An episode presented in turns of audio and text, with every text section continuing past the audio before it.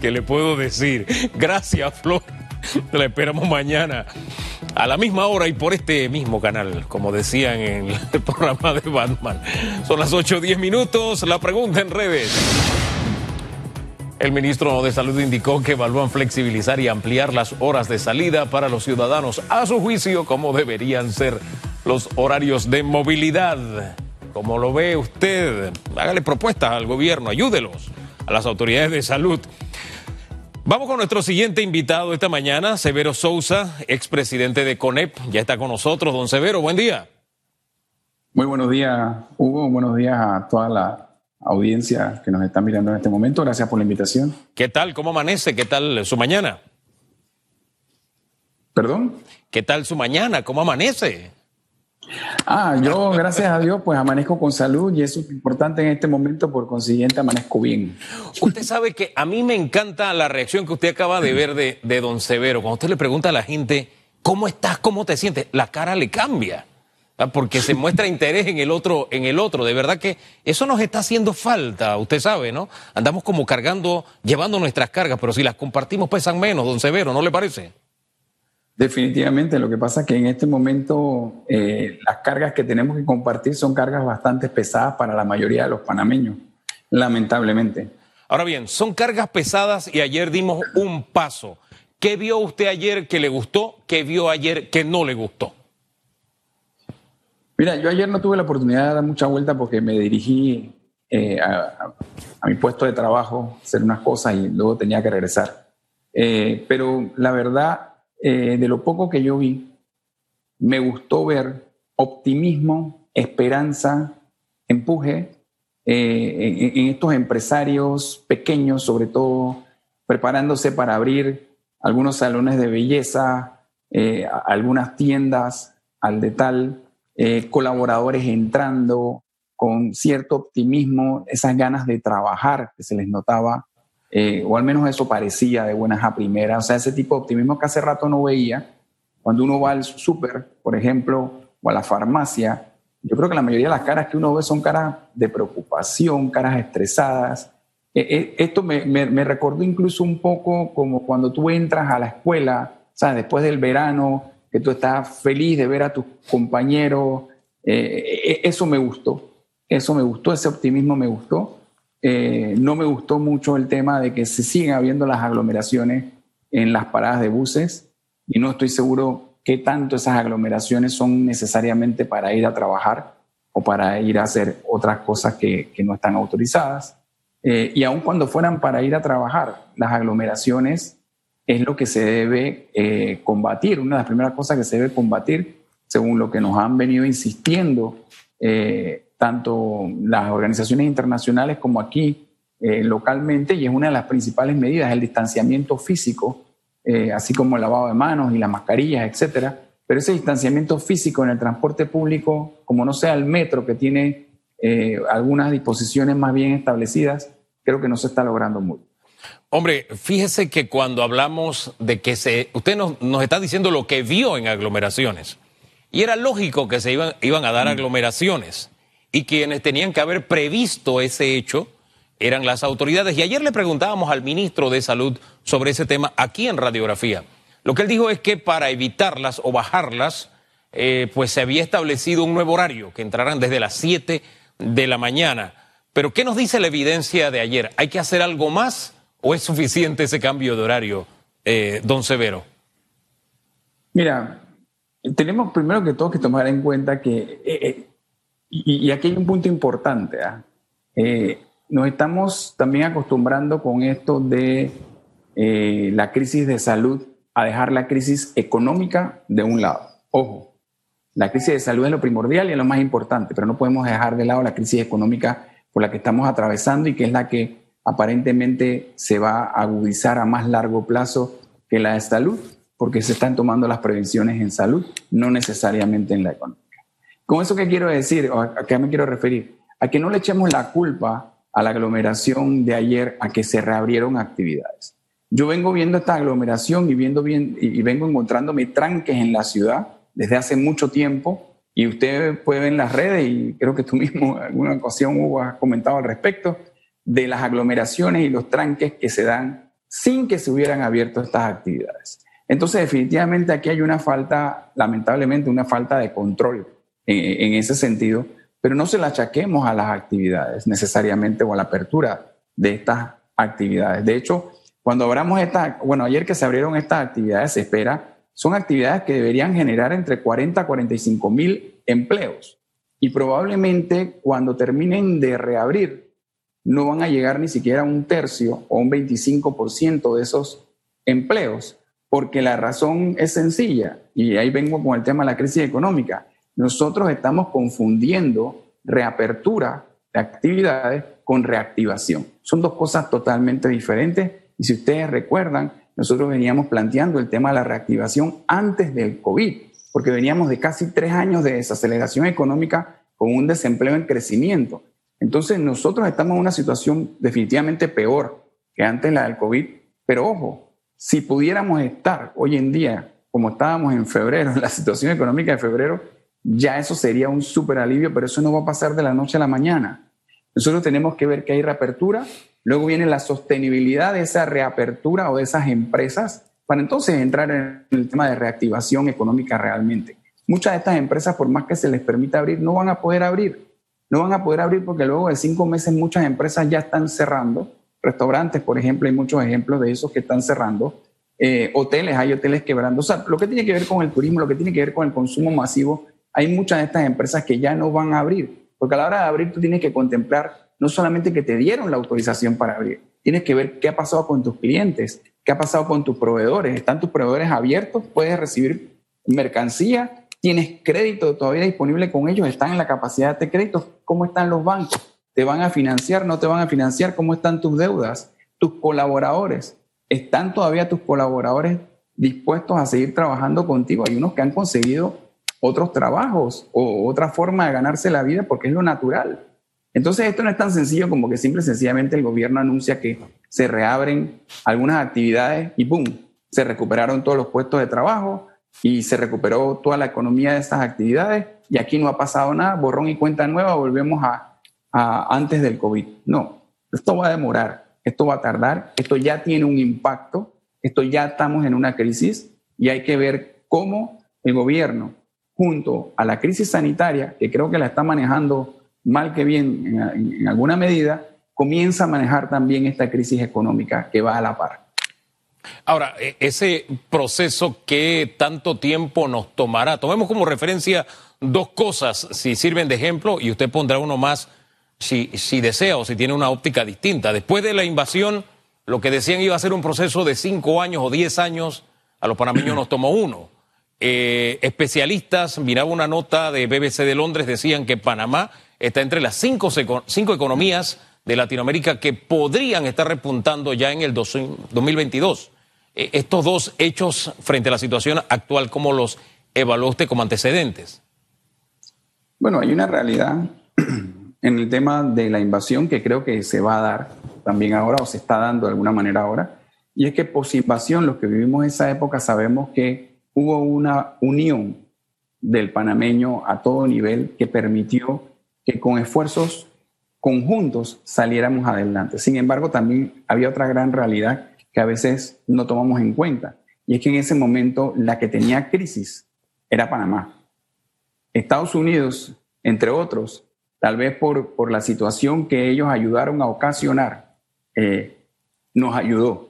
Hoy en día Estados Unidos, que en ese momento nos ayudó, necesita él también ayuda y todos los países están en una crisis similar. Entonces, esperar a recibir ayuda internacional como pudimos en aquel momento, creo que está un poco más alejado eh, de la realidad en este momento eh, y nos toca a nosotros por nuestros propios medios ver cómo salimos de este problema. Es por eso que, se habla de que nos va a demorar mucho más tiempo. Nosotros estamos hablando de que a pesar de que a principios del 2020 se veía que íbamos a, reducir nuestro crecimiento, todavía se hablaba de un crecimiento de 3, 3,5%. Hoy en día se habla de que posiblemente la caída del PIB sea mayor del 10% eh, y que tengamos un crecimiento negativo. Nosotros eh, estamos volviendo a épocas de, hace lustros, décadas atrás, que, que, no teníamos. Lo ha mencionado eh, el ministro de Economía y Finanzas. Entonces es una situación realmente preocupante porque eh, si no se dan las ayudas económicas que tiene que dar eh, o procurar que se den el gobierno a través de las entidades respectivas, llámese PYME, Banco Nacional, Caja Ahorros, etcétera, eh, y no se dan de una forma fluida, de una forma rápida, de una forma efectiva a todas esas pequeñas y microempresas, sobre todo que están abriendo o tratando de abrir o de sostenerse, eh, vamos a tener realmente un, panorama bastante feo. De hecho, ya se habla de que posiblemente o seguramente tengamos un 20% de desempleo para fin de año y eso son casi 500 mil panameños en la calle. Ahora, la, figura reiterada cuando hablamos de esto, y tomo lo que usted dijo hace un rato de la crisis sanitaria o de salud versus la crisis económica, es que si no tenemos la capacidad de eh, eh, enfrentar las dos en simultáneo, la segunda, que va a ser más larga, según usted nos plantea, este, al final también se convierte en una crisis de salud, una crisis que también significa muerte y que significa hambre, porque si no hay economía, si no se mueve, si no hay empleo, al final ese es el resultado, eh, don Severo. Es correcto, y, me atrevo a decir que va a ser más larga porque al final del día, la crisis de salud, yo siento que el gobierno entero está pendiente de atender la crisis de salud, se le están buscando eh, soluciones y se está atacando de una forma u otra. Incluso ya los corregimientos o los municipios se han sumado a esa lucha y el sector privado está haciendo lo propio también, no solamente ya en sus empresas, sino que hay un movimiento, todo Panamá, que está tratando de, ayudar en ese sentido. Sin embargo, e, e, inclusive, perdón, la crisis de salud eventualmente se encontrará una vacuna y por eso digo, tendrá eventualmente se irá reduciendo y, bueno, Dios quiera, en unos dos, tres años nos acordemos del COVID como aquella enfermedad que pasó. Sin embargo, la crisis económica no veo que se le está poniendo la misma atención y es un tema que vuelvo y repito, me parece a mí que a diferencia de eh, la invasión, vamos a tener que ver mucho más cómo lo resolvemos nosotros mismos. Nosotros no somos un país eh, que produce eh, que emite su propia moneda. Nosotros somos un país que depende de préstamos, que depende de inversión extranjera, que depende de lo que nosotros mismos aquí localmente podemos hacer, producir, exportar eh, y, en nuestro comercio interno. Aparte, obviamente, del canal de Panamá y, otro par de actividades que, que contribuyen enormemente, pero al final somos nosotros mismos los que tenemos que ver cómo vamos a resolver esa crisis económica y definitivamente no se puede hacer sin la ayuda del gobierno no se puede hacer sin la alineación del gobierno en ese sentido. Y yo sí creo que pensar en la crisis económica y tratar de solventar hacia un futuro cercano, próximo, esa crisis económica no es bajo ningún aspecto o significa bajo ningún aspecto eh, pensar solamente en lucrar, ni en llenarse los bolsillos, ni nada por el estilo, ni pensar solamente en enriquecerse y olvidarse del tema de salud. El tema de salud, vuelvo insisto, lo estamos mirando, todos nos hemos involucrado y todos seguiremos involucrados. Pero asimismo y paralelamente debemos ver la situación económica que se está viviendo hoy y la que se va a vivir en unos pocos meses. La gente creo que no ha realizado el tema este de que eh, no importa. Es más, el, el, gobierno pudiera decir que mañana se, se puede reabrir todas las actividades. Y yo te aseguro, y me atrevería a apostar, que posiblemente eh, ni la mitad de esas actividades van a abrir. Y de las que abran, posiblemente van a tener 30, 40% de su planilla funcionando en el momento, porque volvemos a lo mismo. Esta es una máquina que paró. En muchos sentidos paró, en muchas actividades paró. Y volverla a poner en funcionamiento. Esto no es como prender y apagar la luz. Es un switch, hace on-off. No. Esto tiene que ir poco a poco nuevamente engrasándose y en la medida en que el gobierno se alinee con el sector privado a buscar las formas de solucionar esa situación, más rápido esa máquina se aceita, más rápido devolvemos los, eh, se reactivan las plazas de empleo, más rápido el gobierno sale del problema que tiene en este momento, que son dos problemas muy serios. Uno es contener a la población en sus casas cuando pudieran estar en una actividad, en un trabajo en un empleo, en una oficina, en un local donde hay medidas biosanitarias que no encuentran en su casa la mayoría de las veces. Y la otra es poder llevar ingresos a ese hogar. El gobierno solamente ha estado en capacidad de dar 80 dólares. Ojo, siempre he dicho, la gente no, no, cae en cuenta de esto. Eh, los que están sufriendo realmente son los colaboradores del sector privado. Los colaboradores del gobierno no han dejado de cobrar sus quincenas. Yo no quiero entrar en el debate si se lo merecen o no lo merecen, pero lo que sí es cierto es que los colaboradores del sector privado lo que mínimo ganan es el salario mínimo que anda por el orden de 600 y tantos dólares. Entonces tú no le puedes decir a una persona que ganaba 600 y tantos dólares, ahora te vas a llevar 80 para tu casa. Ni hablemos de los que ganan por arriba de eso, que son eh, bastantes eh, también. Entonces, el único que le puede devolver a ese trabajador nuevamente su salario es el sector privado. Y es por eso que se ha insistido en que tenemos que alinearnos a ver cómo se, se, reabren más actividades. Ahora, ese alineamiento entre el sector privado y el gobierno, para utilizar su propia palabra, este, esa vacuna para enfrentar esta situación eh, de crisis económica, ese elemento está sucediendo, va muy lento, no existe. Tengo que decir que sí existe, sí existe. De hace un mes, mes y medio para acá aproximadamente, el presidente llamó a una mesa en la que se sientan presidentes de varios gremios los lunes eh, y en conjunto con las autoridades de salud y las autoridades de comercio, eh, trabajo, economía, eh, intentan hacer algún tipo de alineamiento en ese sentido. La empresa privada presenta las actividades que en un momento determinado considera o, se ha hecho, no considera, no, se ha hecho el análisis debido, la métrica y se presenta una matriz sobre la cual eh, están los, números y las estadísticas que indican la cantidad de empleo y una serie de cosas que eso representa. Y salud, obviamente, pues eh, habla del impacto sanitario que eso puede tener y teóricamente se trata de que se aprueben esas actividades pero hasta ahí. La empresa privada en realidad hace una sugerencia y luego el, gobierno hace otro par de reuniones en los que se toma la decisión de que se va a abrir o no se va a abrir. Y creo que eso va eh, más lento de lo que se debería y en parte porque no se tiene mucha información sobre los datos de salud. Eh, no se tiene, no es tan público como en otros países. Hay países en los que tú entras a la página web y ves exactamente una radiografía, valga la pena usar el término radiografía, de todo lo que está sucediendo eh, casi que al instante, en términos de RT, en términos de camas disponibles, en términos de, indicadores, todos los indicadores están allí.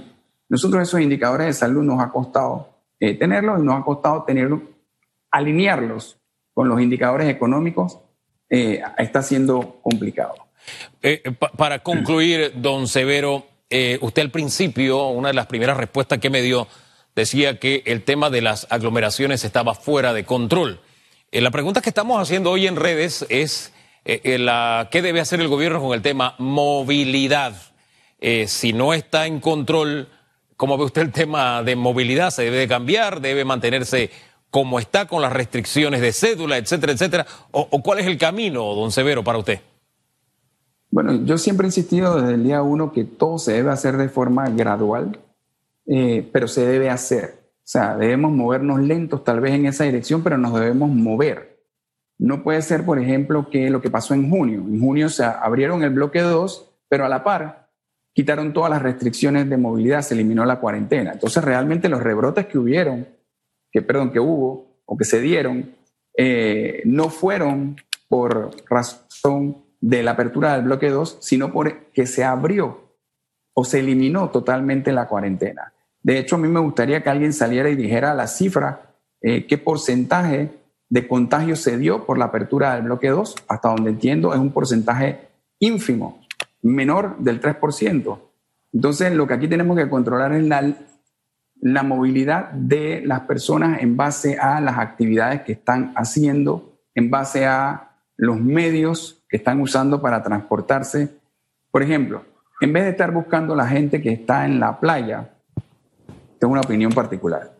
La gente que está en la playa haciendo algún tipo de ejercicio, sí, miremos en las playas la gente que se está aglomerando a hacer fiestas.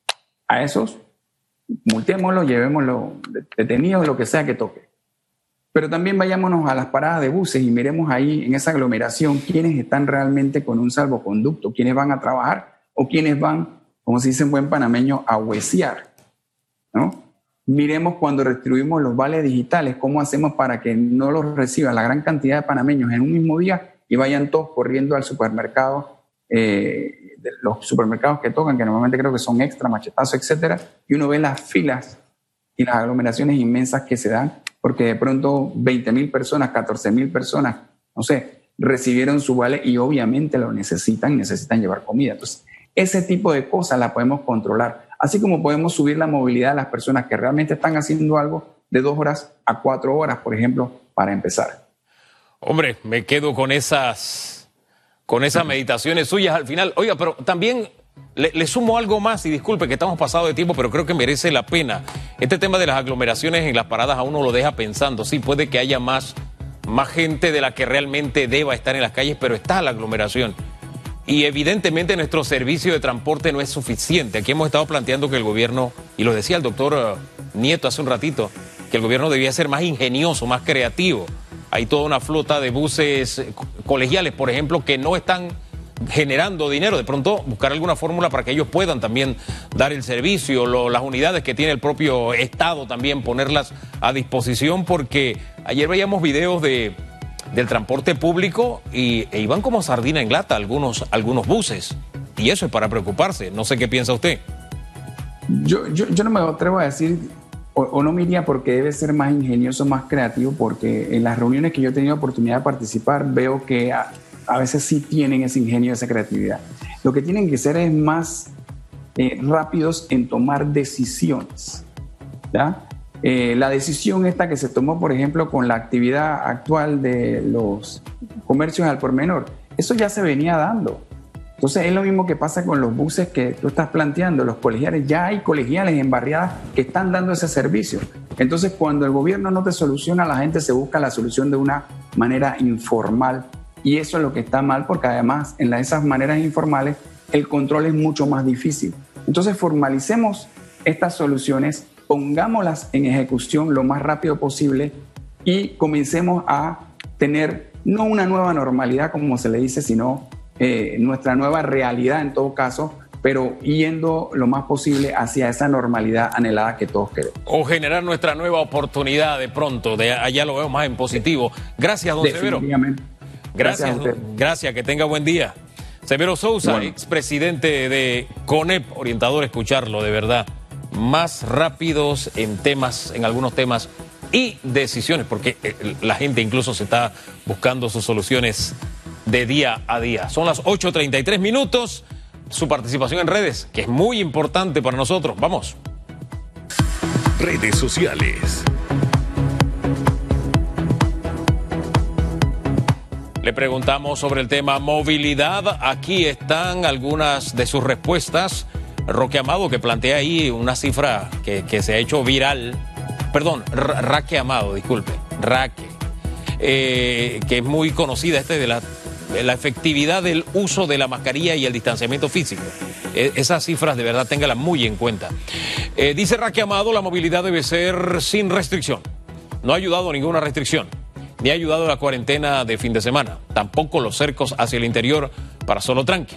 Lo que ayuda son las medidas de mitigación y de bioseguridad. Hay que volver a trabajar todos por igual. Por su parte, Paye. Paye trae una caricatura hoy. Dice, no bajemos la guardia. Eh, Santo Corrinche. ¿Este quién es? Se me parece al vicepresidente. Creo, me dice la productora también, qué mal nos están dejando los copartidarios. y dice, en serio, pelado, le contesta a alguien que parece ser el presidente. Y allá el taburete tiene, mire, el taburete está cumpliendo con su medida ¿ah? de bioseguridad, tiene mascarilla. Bien, Paye. Paye dice que las salidas, por lo menos, ya no sea por números de cédula y asumamos la responsabilidad de mantener las nuevas normas sanitarias y de distanciamiento. El COVID es parte de nuestra nueva realidad. Carlos Zamudio en estos días conversaba con alguien que me dijo, la cuarentena es para los trabajos formales. La gente está en la calle.